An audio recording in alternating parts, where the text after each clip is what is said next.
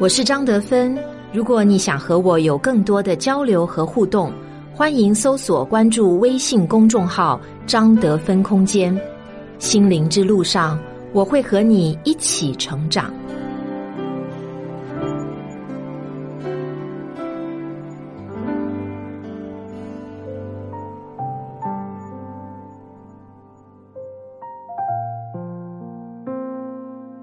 大家好，我是今天的心灵陪伴者雪冬，和你相遇在张德芬空间。今天跟大家分享的主题关于自律的女人，作者微奢堂。最近几乎没人能逃过两个女人的刷屏，一个是陈数，一个是孙俪。完美关系里，四十七岁的陈数演起霸道总裁斯黛拉，走路带风。要气质有气质，要身材有身材。安家里三十八岁的孙俪，一身普普通通的西装，演活了拼命三娘房似锦。一句“没有我卖不出去的房”，霸气又干练。看了陈数才知道，年龄不是女人的敌人；看了孙俪才知道，好身材从来不仅仅是瘦。他们都到了被社会定义为所谓中年的年纪，却越发光彩夺人。是生活对他们太过偏爱吗？不，看过他们镜头背后的日常后，你会发现，他们身上有同一道光芒——自律。陈述说，他坚持练瑜伽二十年，只要条件允许，他每天至少抽出三十分钟练习瑜伽。当别的女明星都在分享美妆、聚会、自拍时，她像是一股清流，时不时就要分享一些冥想、瑜伽、健身。陈数算是少见的把自律彻底贯彻到生活方方面面的女人，自律已经成了她习以为常的生活方式。如果可以，她都是十一点准时睡觉。六点半起床，就算拍戏到很晚，睡前也一定要护肤，连口红她也会用标签分类收纳。当女人们都在焦虑年龄危机、身材危机的时候，她只是一天天重复着同样的坚持：早睡早起、运动、自我管理、规律生活。这些坚持，一天两天看不出什么端倪。但几年后，但几年后，十几年后，就能拉开人和人之间肉眼可见的差距。岁月正是这样饶过了自律的女人。陈述对此深有体会。当我们开始增长岁数之后，光芒是可以自己创造的。这些年，我从来没有放弃过自我要求，也没有放弃过对美好的追求。年龄真的不是最重要的事。孙俪也是一样，她是普拉提的爱好者，随时随地都能练起来。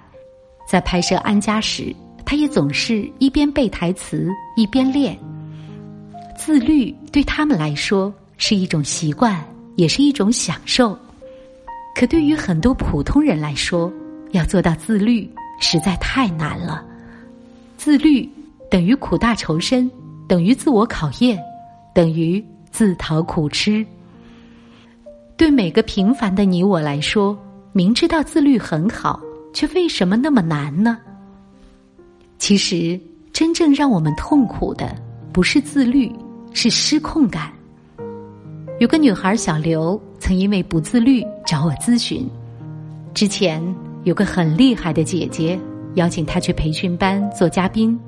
他欣然答应，却因为拖延，他没能准时完成内容，最后这次分享不得不临时取消。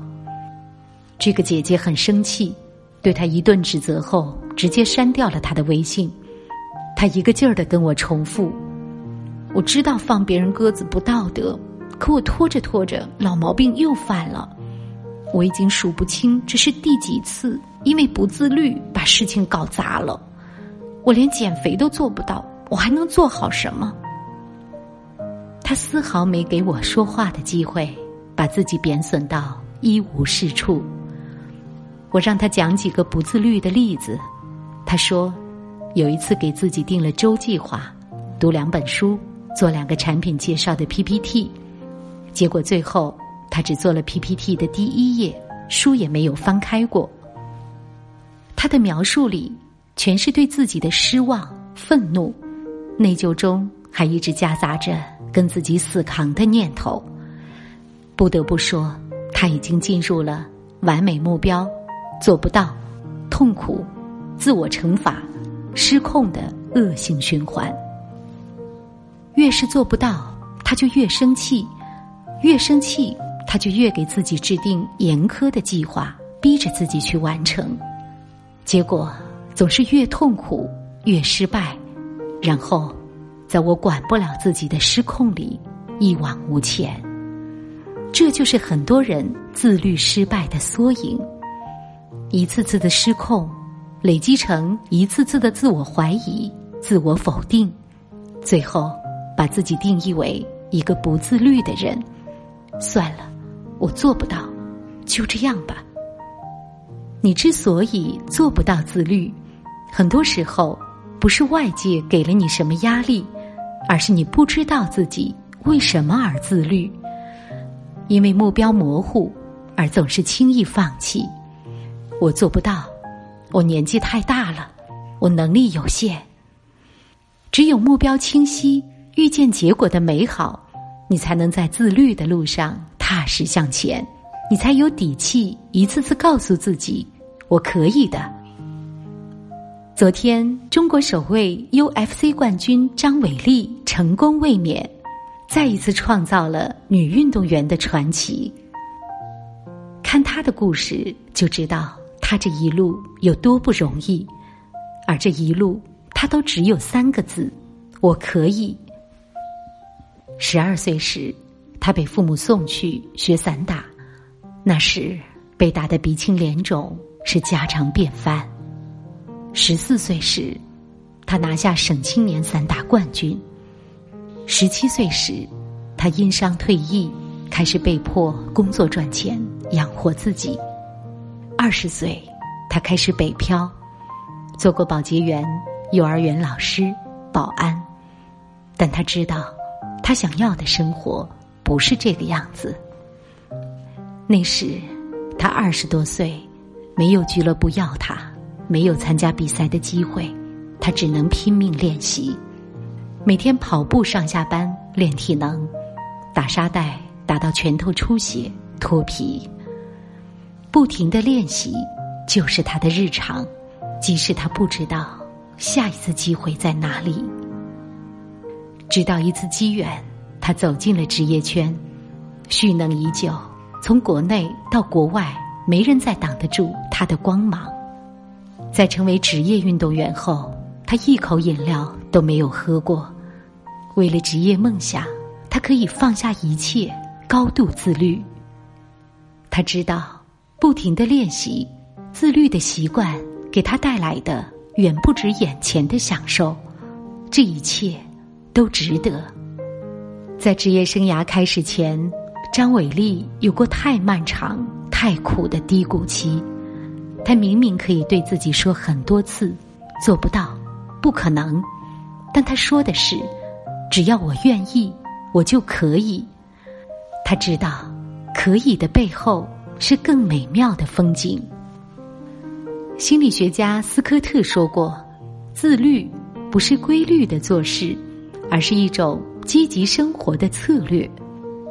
当你的目标清晰了，自律才能变成一种积极的生活方式，才能主动自律、习惯性自律。”都说自律很苦，其实体验过自律结果的人都不这么说。他们是这样说的：“我逼自己攒了三年工资，付了第一套房的首付。生完二胎，我一百三十多斤，现在一百零六。自我管理是真的会上瘾。我一天至少看半个小时的书，去年我看完了两百多本。所以我更喜欢自律的另一个名字心想事成。自律的过程是一点点接近更好的自己，而自律的果实很甜。更多的人只看到了过程的难熬，说着及时行乐，错过的却可能是另一个有着更多可能的自己。从意识层面讲，因为犯错所以后悔；但从潜意识层面讲，因为后悔人才会去犯错。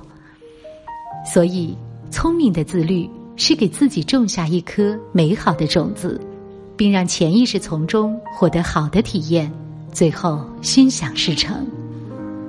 关于聪明自律，你可以参考这三点建议：转换认知，自律的焦点是解决具体事情，而不是逼迫自己。就像张伟丽，他就是以目标为导向的自律。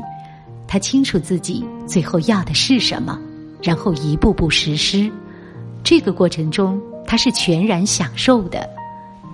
当你只是单纯的逼迫自己，跟自己的本能做战斗，却看不到自律后的美好，那你所有的逼迫最后都是徒劳。毕竟，我们都是受到美好的吸引，才能一步步向前。